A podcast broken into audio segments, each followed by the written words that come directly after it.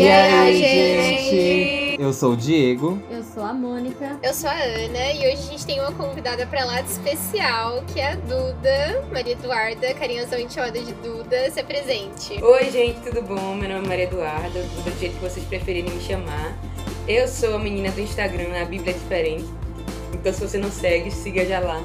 Diego disse que eu poderia fazer público? Tudo. Então, tô seguindo. É, bom, eu tenho 21 anos, sou daqui de Recife.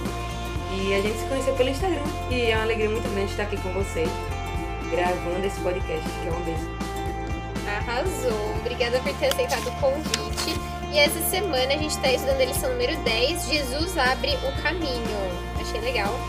E é isso, toda quinta-feira a gente lança um episódio novo sobre a lição da escola sabatina.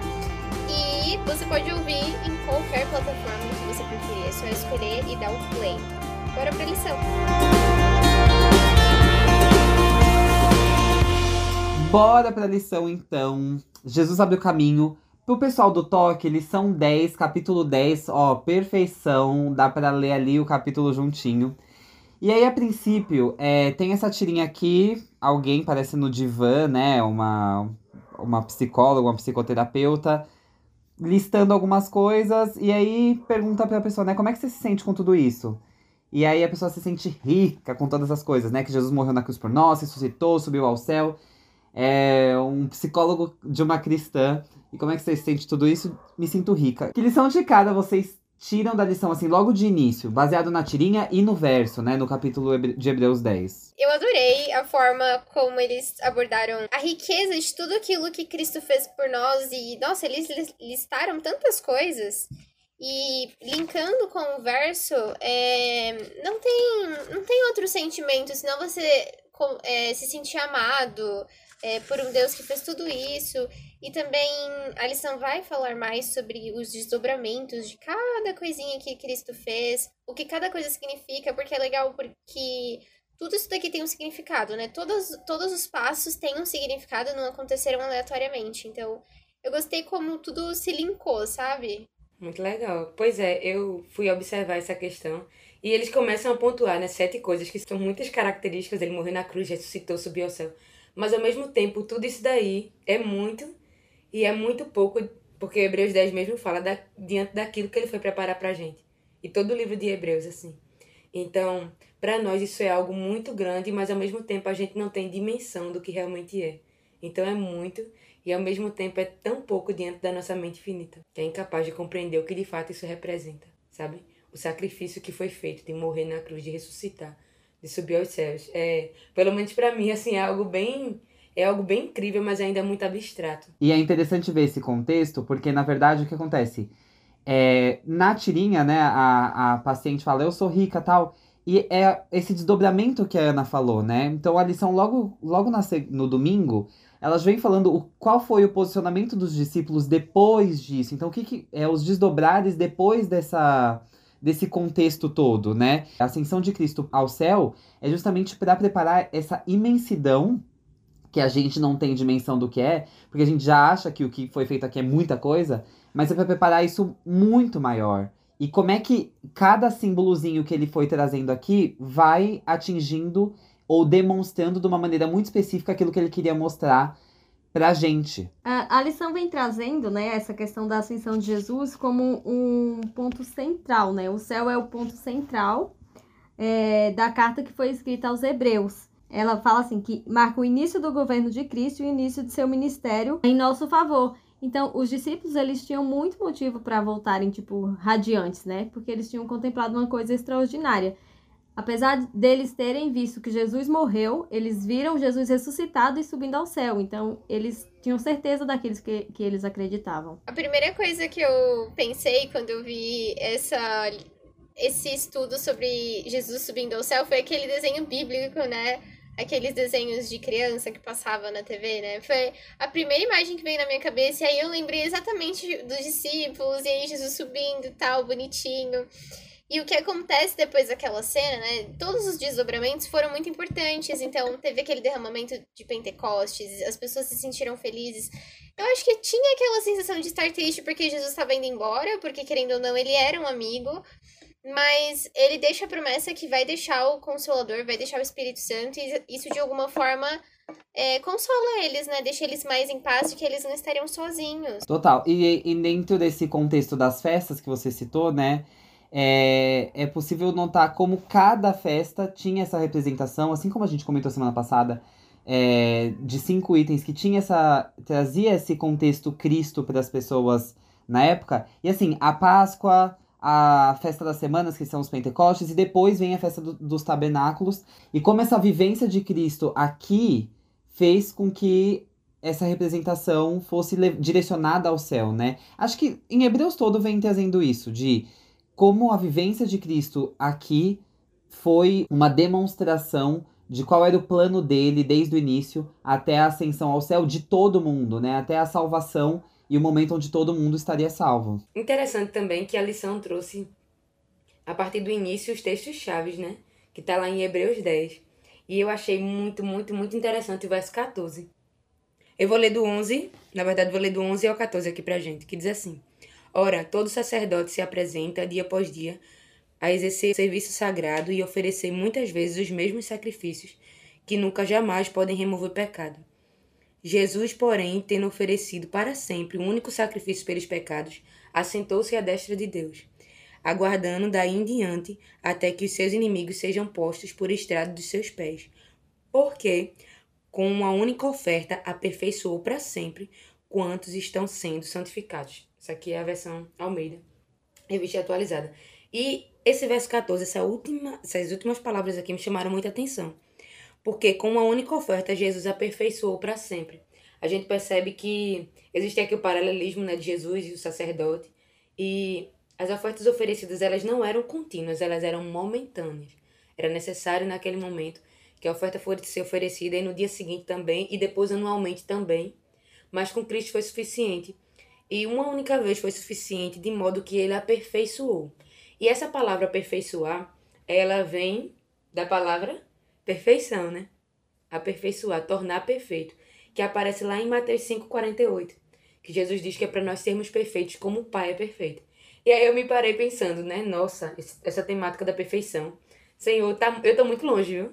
Tô muito distante, infelizmente. Eu sei que o Senhor, essa é a sua vontade para cada um de nós, mas eu estou muito distante da perfeição que o Senhor deseja, assim. Muito distante mesmo. E aí eu comprei um livro na casa publicadora de George Knight, eu acho que é assim que fala o nome dele, que se chama Pecado e Salvação, o que é ser perfeito aos olhos de Deus. E aí, segundo ele, a definição de perfeição é muito massa, que diz o seguinte: perfeição não é um ponto, mas uma linha, um caminho a ser trilhado em semelhança a Jesus. E o que, é que seria o pecado? O pecado consiste em direcionar o meu amor, o amor ágape, para mim mesmo, em rebelião, e já a perfeição bíblica consiste em direcionar esse amor a Deus e ao meu próximo. E isso associados a um relacionamento com Deus. Porque caso não, essa tentativa de direcionar o meu amor para outros, sem Deus já virá puro farisianismo. E aí a palavra perfeição em si, ela vem do grego teleios, que vem da palavra telos, que significa uma finalidade, um propósito e um objetivo. Então, algo que é teleios é algo que cumpre a finalidade para a qual foi criado. E, tipo, isso aí dá completa explicação do que é que Jesus estava falando em Mateus 5,48 e por que é que Jesus nos aperfeiçoou. Ao nos aperfeiçoar, nós estamos nesse caminho, que não é um ponto, mas uma reta, trilhando isso, sendo aperfeiçoados, ou seja, caminhando para cumprir a intenção de Deus para cada um de nós. Só abrindo parênteses, tá? Não estou falando aqui daquela história de perfeição, vou voltar a enfatizar isso que nós vamos deixar de pecar, etc e tal, ou então que nós vamos abandonar as práticas deliberadas. Nós somos pecadores por natureza. E isso é certo. Mas a gente passa a ser aperfeiçoado por Cristo, como Hebreus aqui fala, e como Jesus mesmo falou, a partir do momento em que a gente cumpre o propósito que Deus tem pra gente. E isso se dá de muitas maneiras e é através disso que eu vejo Cristo sendo revelado na vida das outras pessoas e da minha também. Eu acredito que a perfeição, não dá pra gente saber qual é a perfeição da perspectiva de Deus. Mas eu acho que a, ele entende que dentro das nossas limitações a gente tenta fazer o melhor, ou pelo menos deveríamos tentar. E eu acredito que se a gente alcançasse o ideal de perfeição que pra gente é o certo, é, nós seríamos consumidos pela soberba. Porque a gente falho do jeito que é, já se acha no direito de, de julgar ou de se achar melhor que outras pessoas. Então, realmente, o nosso ideal de perfeição é totalmente contrário ao que é perfeito aos olhos de Deus, sabe? E eu acredito que isso seja proposital, porque o ser humano ele não tem um tato, vamos dizer assim, para que se ele alcançasse essa perfeição, ele soubesse usar isso de uma forma saudável. É isso. Pois é, a gente se julga muito como parâmetro, né? A partir do momento que a gente faz algo bom, por exemplo, a questão né, nós adventistas, o sábado, então deixar de comer carne ou começar a fazer exercício físico. Você, irmão, que não faz exercício físico, que absurdo, não cuida da sua saúde. Você come carne, eu lhe vi num rodízio e não sei o que e tudo mais, e começa a se julgar como sendo parâmetro, né? Parâmetro para nada. Tá muito distante do ideal. E vo voltando para a questão imperfeição, é, a, a, lição traz um paralelo assim com Jesus sendo a representação de um véu, né? Então, o véu faz a divisão de um, de um lugar e outro, no caso do, do santuário, fazia a divisão ali do santo para o santíssimo. Quando Jesus veio aqui, esse véu, que ao mesmo tempo permitia essa entrada de nós a Deus, porque ele deu esse, essa abertura, né? Abriu esse caminho, esse canal direto com Deus, e ao mesmo tempo é, permitiu que nós imperfeitos pudéssemos. É, permitiu não seria a palavra a princípio, mas demonstrou que os imperfeitos pode, poderiam alcançar a Cristo através desse véu que era ele. Então, assim, ele é ele tá na porta, sabe? Através de mim você vai chegar no Santíssimo.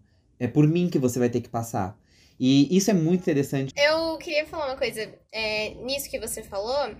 É, acho que foi na lição da semana passada que diz que a partir do momento né, em que Cristo abre esse véu, é, o lugar santíssimo, aqui ó, o lugar santíssimo do santuário terrestre não era mais um lugar sagrado. E quando eu li isso, eu, eu senti que era, era Cristo dando essa oportunidade pra gente de alcançar um lugar que nós não alcançaríamos se não fosse por ele. E a lição dessa semana traz todo esse simbolismo da, é, do véu. É, no final, até diz que Cristo é o próprio santuário. Enfim, é, você percebe como tudo tinha um propósito, todos os símbolos tinham um significado que as pessoas demoraram, às vezes, anos para entender e que hoje a gente tem a oportunidade de ter um entendimento, eu acredito que até um pouco maior, porque né, já, a gente já viu muita coisa se desenvolvendo, enfim. Mas eu achei tão legal isso, porque eu senti que é como se fosse um, um presente mesmo, sabe? Toma, é para vocês. Vocês não mereciam estar entrando nesse lugar, mas mesmo assim vocês vão, porque Deus é bom. Não, se não tivesse Jesus, a gente seria fulminado, né? Seríamos os sacerdotes fulminados pelo, pelo pecado. E teve algo interessante aí que a Alexandra terça-feira traz, né? Que é sobre essa questão de cortina, de véu e tudo mais. Que eu consegui fazer um paralelo. Hebreus 10 e João 10. Que é quando Jesus se declara como pastor e como a porta. E aí eu consegui enxergar exatamente isso. Jesus, ele diz que é o pastor. E aí, paralelamente, em Hebreus 10, ele é apresentado como sumo sacerdote. Ou seja, nos dois, nas duas imagens, ele é aquele que cuida e que vai lá por você. E aí, ao mesmo tempo em que ele é a cortina do santuário, ele mesmo se declara como sendo a porta de entrada. E quem passar por essa porta sem ser ele é ladrão.